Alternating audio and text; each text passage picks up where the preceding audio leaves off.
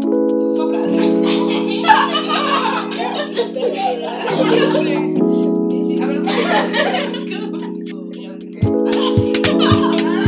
ahora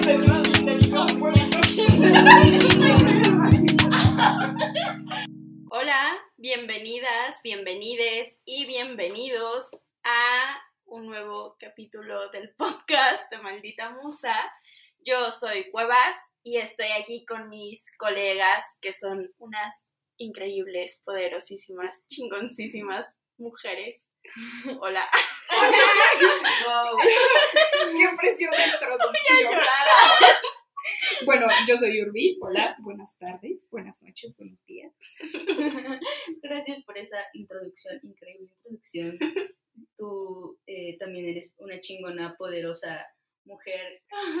Yo soy Moni y bueno, aquí estamos en un nuevo episodio que les vamos a platicar sobre una artista que se llama Olia Lialina. Así se dice. Olia Parece un, Lialina. trabalea- un trabalenguas. Te digo, tiene un nombre muy divertido. Todos a las de tres digan Olia Lialina.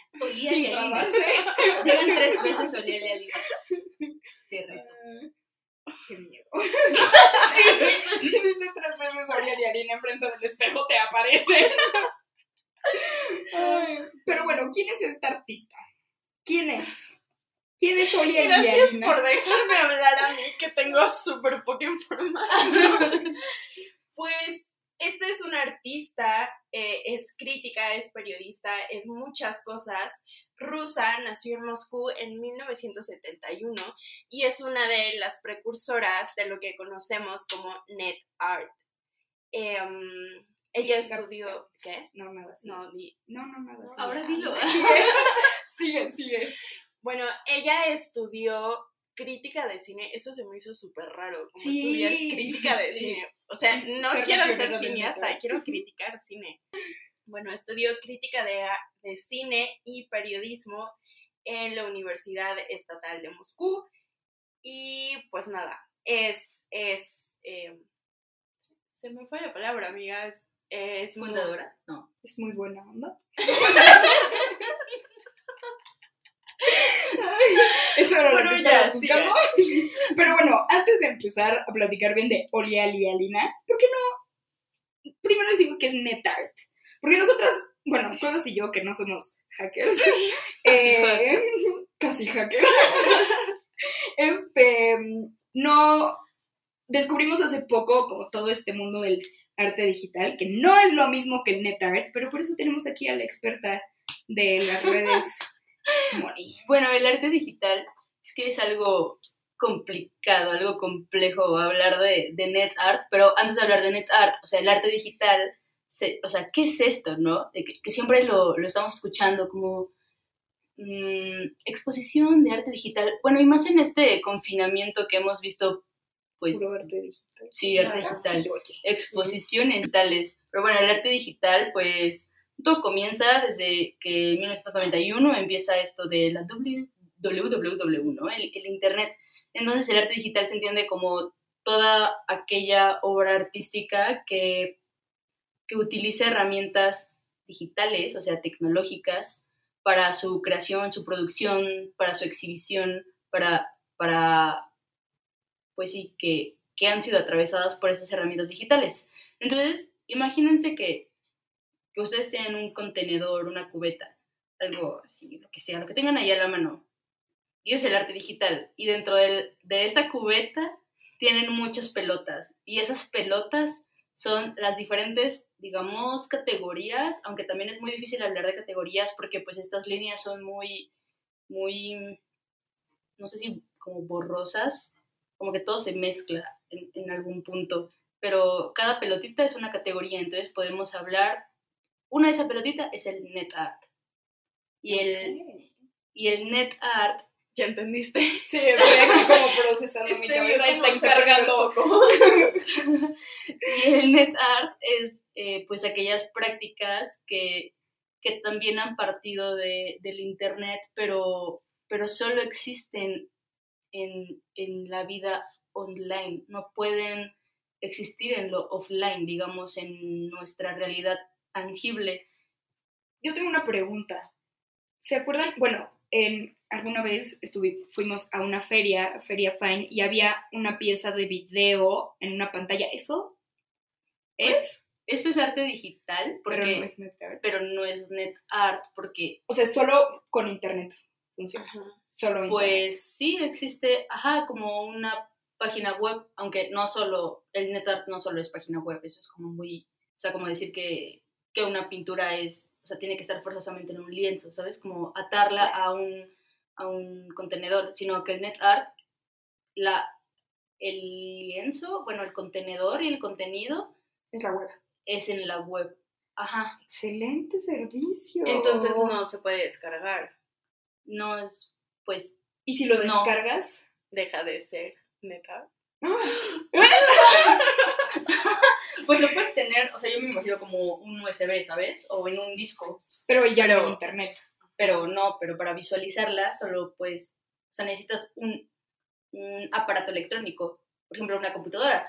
Ha- Hay un, hay un, un artista que sus, sus obras son sitios, entonces lo que hace es que te vende el sitio y tú puedes tener esa pieza, pero para visualizarla necesitas un aparato, tanto un celular, una computadora.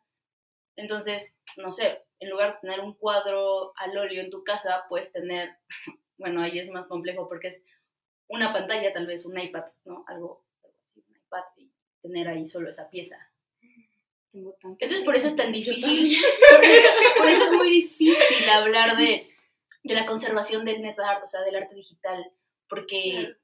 Porque cómo lo conservas en algún momento, y es algo que Olialia Lina se, se, se cuestiona muchísimo y, y está súper enfocada en esa de cómo documentar cómo estás resguardando ahora todo lo que se está creando, y no solo ahorita, sino desde los 90, pues en algún punto nuestros aparatos van a ser inservibles.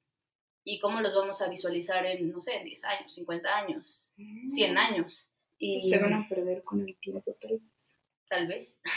Todo eso es algo que siempre pienso, como que ahora todo está en una nube, o sea, tipo Claro. esta Yo computadora nunca que he tiene- entendido el concepto de la nube. Es como, ¿qué pedo? ¿Qué es la nube? ¿Por qué hay tantas cosas ahí? O sea, Pero imagínate, un día la nube solo se cae, podría ser mañana de que solo se cae y ya perdiste todo, toda tu música, tus películas, tus tareas, todo se cae a la mierda, no tienes nada. O sea, eso pasaría con esto igual. se pierde. Pues podría ser. Sí, de hecho, y no habría registro para nada. pues no, porque imagínate, si el registro puede ser una, un, un screenshot, ¿no? Y el screenshot lo tienes en la nube y te hackean tu nube o lo que sea, tu- tus documentos, pues ya se va. Espera, pero entonces, sí. ¿Se puede hackear la nube? No sé, igual no entiendo, hacker. no, pero igual no entiendo muy bien lo de la nube, ¿sabes? De que sí tengo ahí Esto es Drive. una entrevista muy Drive. pero pero pues sí, ¿no? O sea, puedes, te o sea, por eso hay muchos servidores que entre más pagues, según te protegen mejor la información. Y, Solo quieren dinero. o sea, porque no creo que, de que las empresas guarden todo en Google Drive. o en Ay, sí, ¿no? Google Drive. Sí, Sí, sí, sí. Sus documentos en, en Dropbox, así compartidos, pues no. Qué raro. Tú ibas a hacer una pregunta, ¿no? Si alguien sabe sobre la nube, pues igual Platíquenos. Sí, queremos saber bien más de la nube. Ay, no, yo no sé, tenía tantas preguntas en mi cabeza al mismo tiempo. Van a ir saliendo sobre Sí, la marcha, seguro. Sí. Pero bueno, hay que platicar de Olialialina. Retomando lo que dijo Cueva sobre que estudia cine, ella era, era fundadora de un cine que se llamaba Cine Phantom. Ella le interesaba mucho el cine experimental. Entonces, en, en estos mismos años, pues aparece la internet, aparece las primeras computadoras. De hecho, hay una fotografía con un amigo de Aurelia Lina, así, su primera computadora. Y ella empieza a experimentar con la computadora y es cuando empieza a acercarse a estos eh, servidores de internet. Igual eh, vi que ella empezó haciendo páginas web, como diseñando para su trabajo, cosas así, y le empezó a llamar mucho la atención y quería hacer algo diferente y a todo lo que se estaba haciendo. Y ahí fue cuando hace su obra como más famosa, que se hizo muy, muy famosa en el 96, que se llama My Boyfriend Came Back from the War, que justo es muy opuesto a todo lo que se veía en las páginas web en ese momento. O sea, esta obra es en blanco y negro, no tiene sonido, no tiene movimiento. Y aunque no nos haya tocado esa época de las páginas web de hace 1080 años, se ve, o sea, como que todo el mundo sabe cómo se ve, ¿no? Como que todo se movía y eran como súper moxitas y tenían glitter y tenían sonidito y así. Entonces ella quería hacer justo algo diferente y pues hizo esta, esta obra interactiva que justo también lo que trabaja es un poco la narrativa. Entonces, pues, si no conocen esta obra, puedes platicarla tú más. sí, hace rato estaba jugando con ella. Eh, funciona muy extraño. O sea, como que cuento una historia, pero te aparecen varios botones al mismo tiempo y tú puedes picar el que tú quieras en el momento que sea. Está loca. Y aparecen como distintas frases, entonces como que se va creando una historia, pero es como... Es como una historia que tú creas. Ajá, o sea, ahí está la historia, tú entiendes como lo que está pasando, pero como que varias dimensiones de la misma historia ocurren al mismo tiempo, ¿sabes? Según lo que vas picando. Sí, sí. Y solo es como una pantalla en negro y te aparece una frase y tú le picas y sale otra, pero te aparece un cuadro acá, entonces tú le picas y sale otra cosa, pues va tomando como el ritmo eh, que, que, que tú quieras, que tú le des según tus decisiones de qué botón picar primero. Y al final me pareció chistoso que aparece como el nombre de Olia eh, y el nombre de la pieza. Y si le picas su nombre, te redirecciona a tu correo para que le envíes un correo. ¡Ay! Yo no sabía eso. Cuando jugué con ella no llegué. Yo tampoco llegué a esa parte. No hice eso. Sí, yo le piqué a todo, amigas, así a todo. Tenía que. Toda la tarde. hacerlo. Eso también es divertido de esas obras. O sea, que sean interactivas, al menos las de Olia, porque la verdad no es como que soy la experta en metal, pero que sea interactivo y que tú puedas jugar y que le puedas mover y que salgan cosas. Eso es muy divertido. Que sea interactivo, que creo que también es como una característica del NetArt. Eh, muy entretenido. Si un día están aburridos y no saben qué hacer, pueden meterse a jugar con NetArt. Busquen a esta, esta gran obra, que, que también lo blanco y negro, eh, pues a mí, no sé ustedes, pero me remite a, pues, a las primeras filmaciones, Ujú. ¿No? En blanco y negro, aparte la obra pues no tiene sonido. Se siente nostálgica, ¿no? O sea, como Sí. que le picas y es como, ¿qué está pasando? Sí, aparte la historia de amor, bueno, no, no. como de amor, Depende de tus y amor tóxico. A mí me salió Sí. un amor tóxico en mi, cuando yo jugué con ella. Te proyectaste. No. no, bonito. Bueno, sobre otra de, de sus obras es que ella tiene una serie de piezas que recrean algunos sitios pues que ahora son muy, muy famosos, como puede ser Facebook o YouTube, y, y los recrea en una estética como si estuviéramos en 1997. Están muy divertidas esas obras. Sí, se ve como que todo era muy cuadrado y muy grisecito y así. Y no sé, en el Facebook, justo para que se viera, porque aparte todo lo hace súper bien pensado. O sea, para que se viera perfecto, así como la foto del contacto y la información, se supone que solo podías tener 16 amigos porque solo tenías 16 cuadritos. Y no sé, en YouTube, justo ella tiene mucho este, esta concepción de cómo era antes la web y dice como, no, es que si esto hubiera sido así en el 97, seguramente como es YouTube hubiera tenido unas cortinitas de cine de esas rojas que había en el cine hace 1080 años también. Entonces, están, están muy chidas.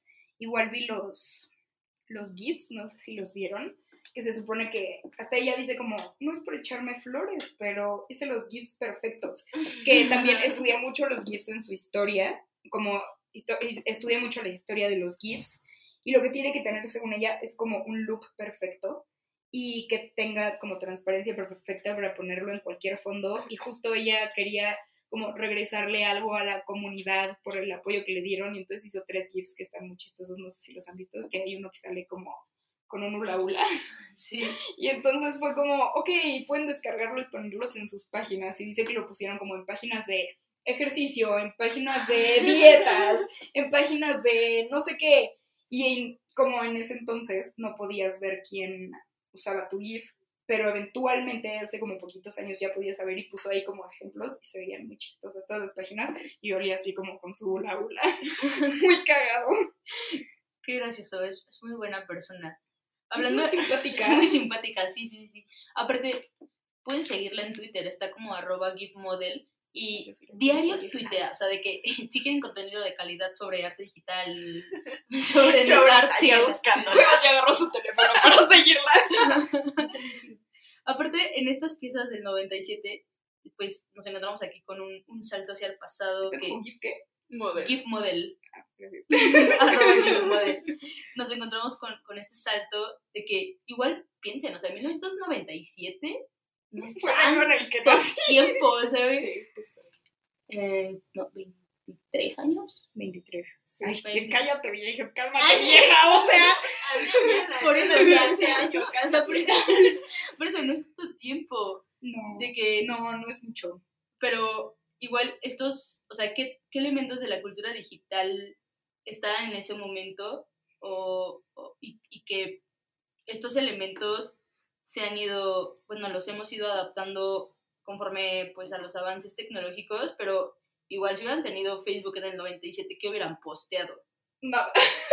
Bueno, ¿Quién sabe? Es que eran otras épocas. bueno, ni, ni vivíamos, pero, Ni vivíamos. ni vivi- pero no existíamos. Yo tenía un año. Muy, muy grande. Muy grande. mucho. Pero bueno, mucho. imagínate en el 97 con 20 años, 30 años, 25 Y teniendo un Facebook. en Facebook. Pues ¿Quién no sabe en dónde estaríamos ahorita? O No sea, grabando el podcast, claramente. No, pero de la tecnología seguramente ya tendremos autos voladores y teletransportación. Igual leí que, que ella como está súper metida en lo de los GIFs, ella estaba decidida a hacer el GIF más ligero Ah, sí, también vi algo así. y que en lugar de que un servidor, pues, no sé, como que crea este GIF en un servidor, pero con, muchos, con muchas limitantes, cada, cada parte de GIF, bueno, no, no me acuerdo si era un fotograma del GIF, estaba guardado en 10 servidores diferentes de sus amigos. Algo así, muy loco. Sí, yo, pero estoy procesándolo en mi cabeza otra vez, cargando. Otro de sus proyectos que, que igual sigue pues investigando, que sigue desarrollando, se llama One Terabyte of Kilobyte Age y es un proyecto de Olia con otro artista que se llama Dragon, Dragon Spreadsheet. Donde recupera páginas, ¿no? Sí, sí, sí. A ver, re- recupera páginas de, de una plataforma que se llama, bueno, que se llamaba GeoCities y que fue un servicio gratuito en el, en el 94. Bueno, fue fundado en el 94, entonces era un alojamiento web. Me imagino algo como Wix, ¿sabes? Pero estaba, como- ajá, justo, pero como- se veía más divertido. Sí, porque en ese momento en, en GeoCities, o sea, justo era como, como ciudades, los, pues las personas que se daban de alta seleccionaban un, un barrio en el que alojarían su página web y pues esto, bueno, estas personas nombraban como ciudades o regiones de acuerdo a lo que subían, entonces a GeoCities también le llamaban el Bever- Beverly Hills de Internet y... Muy fresón, muy fresón.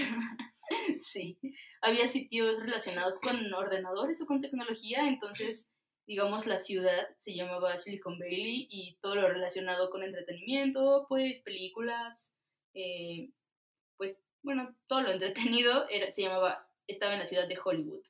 Entonces, pues era divertido porque podías ponerle como la calle y un número de casa, pero en 2019, bueno, luego GeoCities lo compra Yahoo Ajá. y en 2009 dicen como ya va, o sea, Como que no pegó. Y lo cerraron, según porque yo. ya en 2009 ya había más cosas, ¿no? Ya estaba Facebook. ¿O cuándo es Facebook? Sí, creo que 2004. No, 2014. 2014. No, Ah, no, no, sí. 2014. Facebook. ¿2004? No, no, no, como 2008. Ay, un año. No, 2014 sí me mamé, perdón. 2014 fue hace muy poquito. Bueno, digamos Hace seis 2005, años. 2000. Ok, 2005. Sí. No sabemos, pero vamos a usar el 2005. Ya, si alguien sabe otro dato, igual nos cuenta en el Instagram. sí, sí, sí. Entonces ya deciden como, ok, ya, ya vamos a cerrar esto y lo que pasa es que formatean el sitio, entonces se elimina pues todo lo que existía en GeoCities, pero, pero bueno, pues esta página web de, que, que daba alojamiento gratuito pues se va. Creo que lo único que te pedían es que dieras chance de mostrar algunos anuncios, eh, pues los- a los que visitaran tu página. Igual no es tan diferente como ahora, ¿no? Pero ahora sí se pasa, ¿no? ¿Cuántos anuncios no te salen en un video? Sé, pero yo cuando vi las imágenes de esa página web sí me dieron ganas de tener una de esas moxitas páginas. Se ven muy divertidas. Sí, sí, sí, bastante divertido. Ah, pero cuando se enteraron alguna- algunas personas que tenían sus sitios ahí, eh, descargaron pues un buen de, de- de información. Entonces, ay, no me acuerdo, aquí, aquí tenía anotada la cantidad de, de terabytes, creo que sí. Uno. Terabyte. Un terabyte. Entera, ajá. Un tera, sea, muchísima información. Sí, y se la quedó ella. Es que es muy loco porque vi una conferencia y ella enseña en dónde trabaja y es como un Windows de hace años. ¿Cómo puedes trabajar con un Windows o como un Microsoft o como se llame de hace años cuando tienes así como el nuevo? Yo no sé cómo lo haría, sería como pip,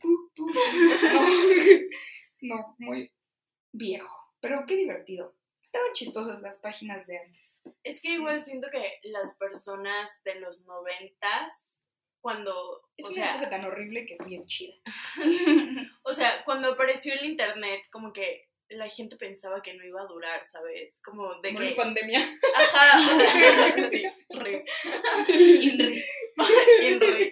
Justo, o sea, como que pensaban que era como una moda pasajera o algo así, entonces siento Qué que loco. pues se tiraban ahí como experimentar y no sé, como lo que fuera, ¿sabes? Porque sentían que en cualquier momento lo podían cerrar o, Iba a desaparecer y ya. ajá, y justo como lo que decíamos al inicio de la nube, de que cualquier momento Puede podría... desaparecer. Ajá, y entonces es como, como que eso también lleva a que tengas como un humor y una línea como en lo que haces, ¿sabes? Como de que solo estás experimentando y viendo como los nuevos programas. O te quedas con el programa que tenías, porque por ejemplo ahora Catalina es una mierda y no funciona y es lo más nuevo que hay, ¿sabes? Entonces tal vez por eso ella dice como, no, me voy a quedar con mi Windows viejito. que sabe que sí funciona. Sí, Ajá. sí, es verdad. Pero dinos. ¿qué es Catalina?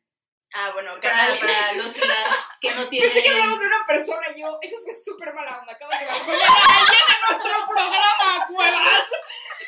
Pues me quedé callada así como, ¡Ah, Shady!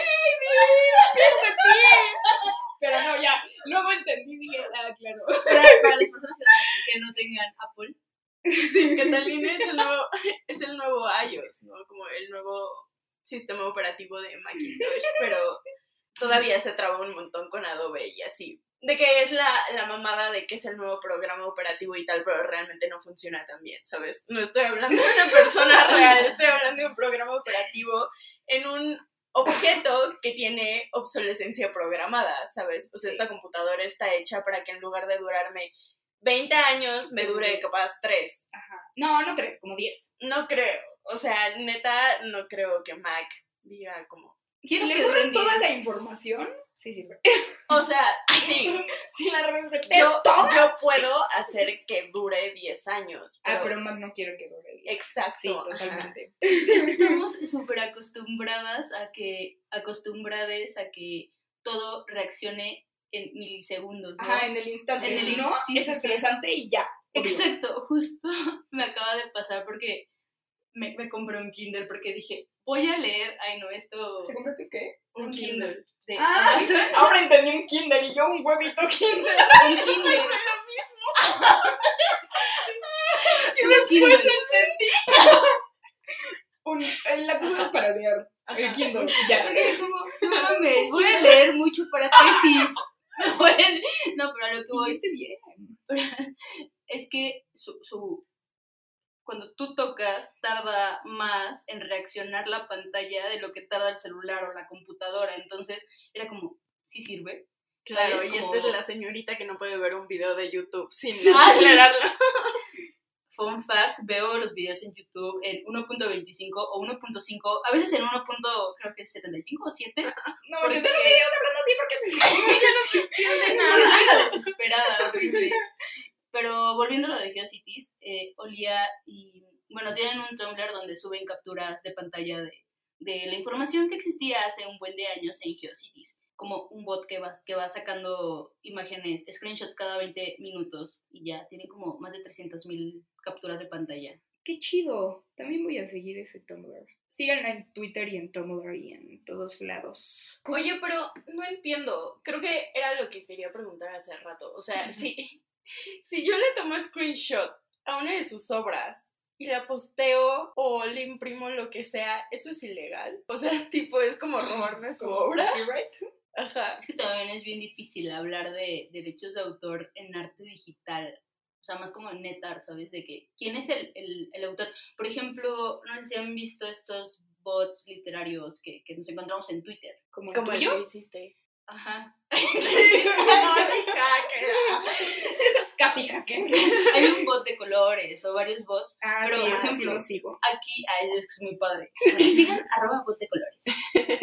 Si no recuerdo, bueno, no, quita esto, es que es artista vato, entonces no vamos a mencionarlos. Pero no quiero que salga como todo esto porque admiro Solo quitemos esta parte. El punto es de que si una persona programa el bot, pero el contenido al final lo está generando un algoritmo, ahí quién es el ar- artista, ¿sabes? Como que hay, siempre hay estos cuestionamientos de que hasta dónde llega el artista o la participación del artista. Aparte, si la obra es interactiva, pues también la otra persona pues hace que, que la obra sea obra de arte, ¿sabes? Porque si nadie se metiera a esta obra de Lealina a interactuar y, y ahorita estar hablando de ella y de que ustedes después de este podcast vayan a esta página e interactúen, o sea, sigue siendo obra de arte. Claro, Es como no que también existiría. Es muy loco, es un trip. Sí, como que, o sea, yo me imagino de que en el momento que aparece, por ejemplo, el Ready Made, ¿no? Que, que todos como, ¿qué es eso?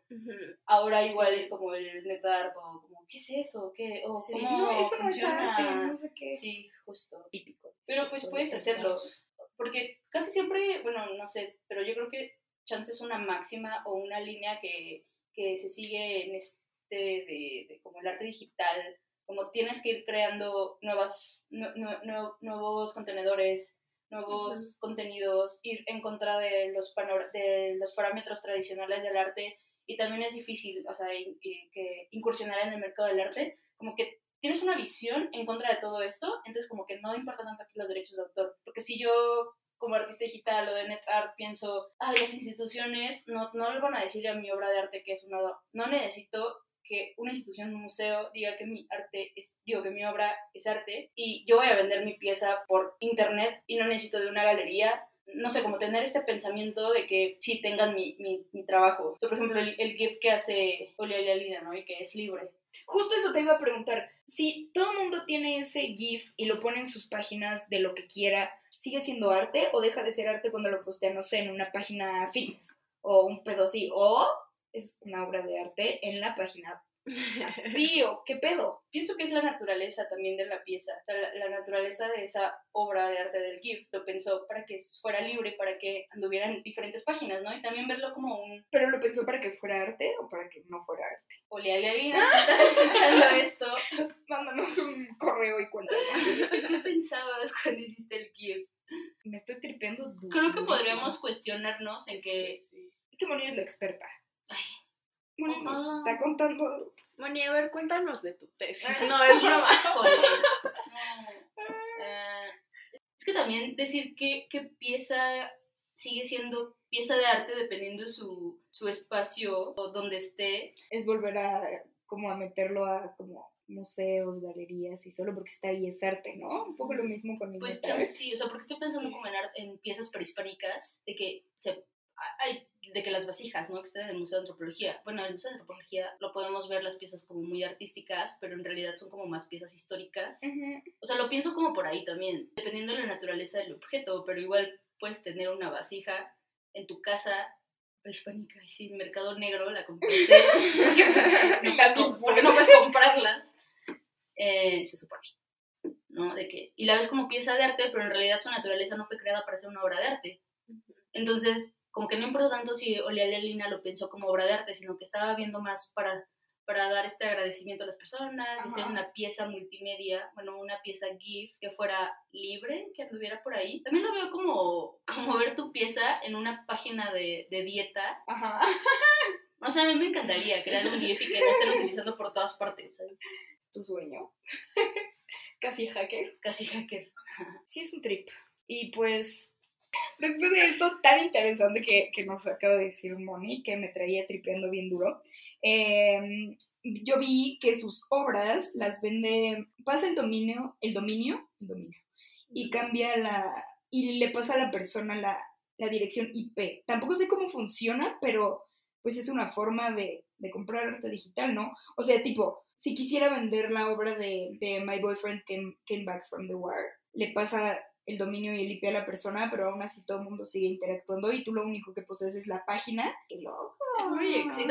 Exacto, Sigo sí. sin entender cómo funciona. Como que lo estaba pensando hace rato. Siento que es muy fácil, no sé, tipo, quieres hacer cerámica, es más factible que aprendas a hacer cerámica y te conviertas en artista de cerámica a que te conviertas en artista de net art, porque tendrías que ser literal hacker, o sea, saber cómo funcionan estas cosas. Y siento que- que no cualquiera, enti- o sea, yo nunca en la vida podría, porque no entiendo. Pero creo que también eso es una de, de las trampas del arte digital, de que pensamos que no, de que no podemos ser artistas digitales, pero creo que justo el arte digital nos dice lo contrario, de que, güey, tienes internet, tienes un aparato, ¿no? hacerlo. De que, por ejemplo, tú, hace, tú experimentas con el video. O sea, sí, pero no podría ser algo. Sí, pero no es net art. Es que el net Ah, art sí es difícil. Porque para O sea, eso bueno. tendría que internet. como de algoritmos. Ajá, exacto. que- sí. vi que, que lo que ella quería era cambiar el, dis- el discurso de los programadores originales por medio de una propuesta que fuera ingeniosa y novedosa. Entonces sí tienes que tener como cierto conocimiento de, de todo de todo ese trip. De hecho, ella es maestra de diseño de interfase, por si alguien, por si alguien le interesa. Vi ahí un poco como el trabajo de sus, sus alumnos y está chido. Es como un poco dejar su... ¡Au! Me dejar como su legado y enseñarle a otras personas que eventualmente van a hacer meta. Qué bonito. Ella Ah, sigue en Rusia. No, es, vive en Alemania. vive en Alemania. Ajá. Vámonos a Alemania. Aprender alemán. Netart en alemán. No, Un reto. imagínate. Bueno, no cambio de tema. Eh, ha estado enfocada en, en el folclore digital, pero pues, ¿qué es esto del folclore digital? Yo, yo tenía esa duda. O sea, sí vi que era folclore digital, pero Bueno, voy a parafrasear, espero no equivocarme, que, que no es solo ver, o sea, aparte de observar y de invi- investigar estas, las, las diferen- los diferentes artefactos digitales o lo que se creaba como estas páginas de GeoCities, pueden ser vistas como pobres, pero o sea, pobres en el sentido de, de que ahora tenemos más tecnología o más aparatos tecnológicos y como muy pasado de moda, como ¿no? muy pasado, ajá, sí, sí, sí. Como este folclore o la estética que se utilizaba en ese momento, las, las primeras acercación, acercamientos, las primeras comunidades de, de estas plataformas globales digitales, eso es lo que le interesa, a la interacción o al tipo de, al tipo de comunidad que, que estaba en ese entonces. A ella le interesa investigar eso. ¿Cómo, cómo fue la creación de esos primeros, de esos primeros servidores? ¿Cómo llegaron ahí? Y bueno, es eso. Está muy chido. Y tiene un libro, por si quieren Moni. Por si quieren regalárselo a Moni de su cumpleaños, pueden hacerlo. ¿Cuesta cuánto? ¿23 euros? Sí, Con envío. Con envío. como 600 pesos. Así que piénsenlo, ahorren para el cumpleaños de Moni. Que es en marzo. Ya sé, qué bonito, qué bonito. Pero bueno, amigos, amigas y amigas, muchas gracias por escucharnos en este capítulo. Esperamos que hayan aprendido. No olviden, no, no olviden seguirnos en nuestras redes sociales como arroba museo. Justo ahorita estamos cambiando nuestro diseño y esperamos que les guste y lo disfruten. Y nos vemos pronto. Ay, cuídense Bye. mucho. Y lávense las manos.